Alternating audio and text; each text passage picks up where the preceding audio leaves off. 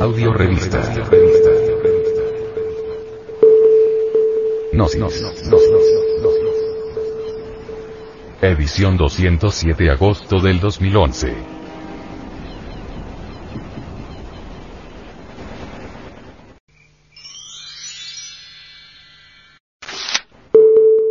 Hace muchos años cuando murió mi padre estábamos velando otras personas y yo.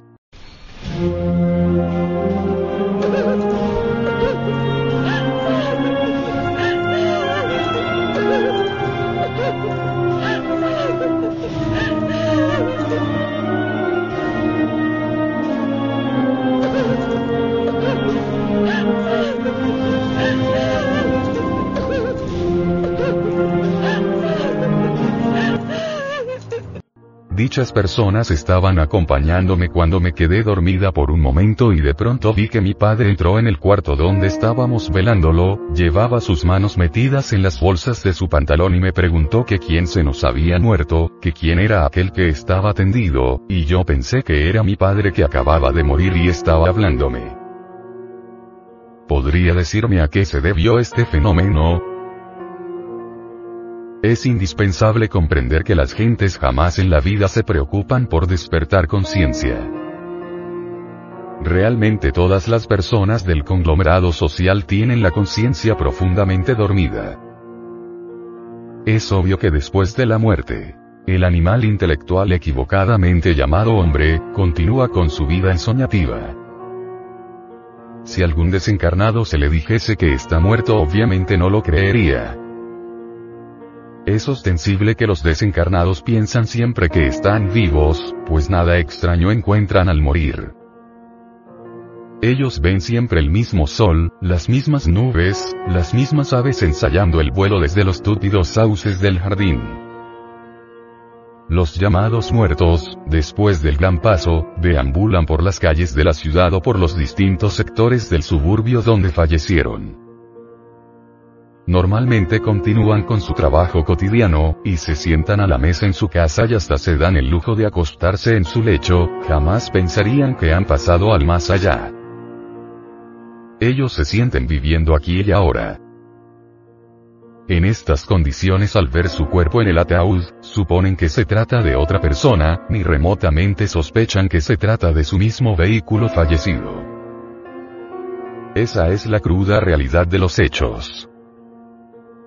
Por eso no se extrañe en modo alguno de haber tenido esa experiencia íntima. ¿A qué se debe el temor que sentía mi hermana más pequeña de entrar en la habitación donde fue velado mi abuelo? Dicho temor tiene mucho de ancestro. Por lo común se transmite de padres a hijos. No hay nadie en la vida que no lo haya sentido. Lo mismo sucede cuando penetramos a una caverna tenebrosa o cuando nos encontramos en presencia de un fantasma real. La causa causorum de todo esto estriba en la psiquis subjetiva, mejor dijéramos, en la conciencia dormida. Cuando uno despierta conciencia es ostensible que tales temores desaparecen radicalmente. Podemos reconocer a esos parientes y amigos que nos encontramos al desencarnar, Tú puedes reconocer a tu madre fallecida, a tu padre, a tus amigos y parientes. ¿Supones que puede uno desconocer a sus seres queridos? Tu pregunta es bastante extraña, es obvio que ningún hijo podría desconocer a la autora de sus días, es ostensible que todos tenemos la capacidad para reconocer lo que hemos conocido. Cuando morimos, no sufrimos de soledad, cada cual es cada cual. El egoísta, aquel que se autoencierra, el misántropo, aquel que no ama a nadie, es obvio que ya aquí mismo tendrá que pasar por la amargura de la soledad.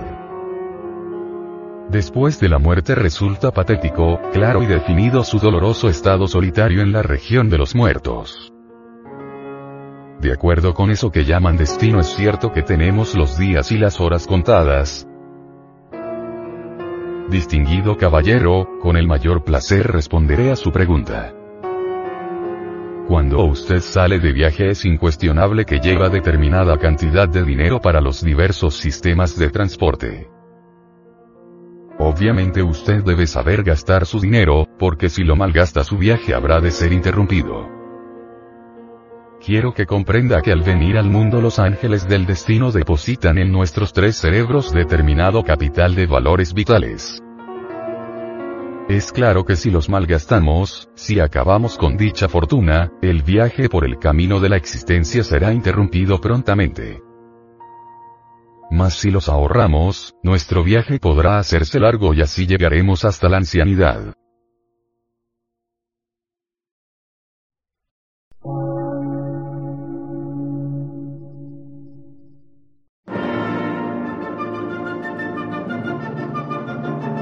Emisora, gnóstica, transmundial. Por una nueva civilización y una nueva cultura, sobre la faz de la Tierra.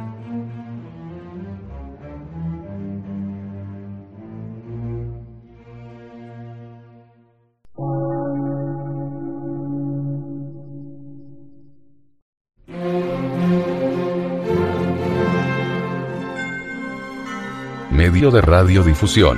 Científico, artístico, místico y filosófico. De la Asociación Colombiana de Centros de Estudios Gnósticos, Antropológicos, Psicológicos y Culturales. A. C.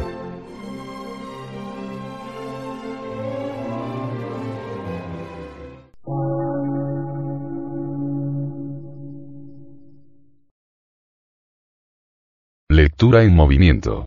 Difusión sin fronteras.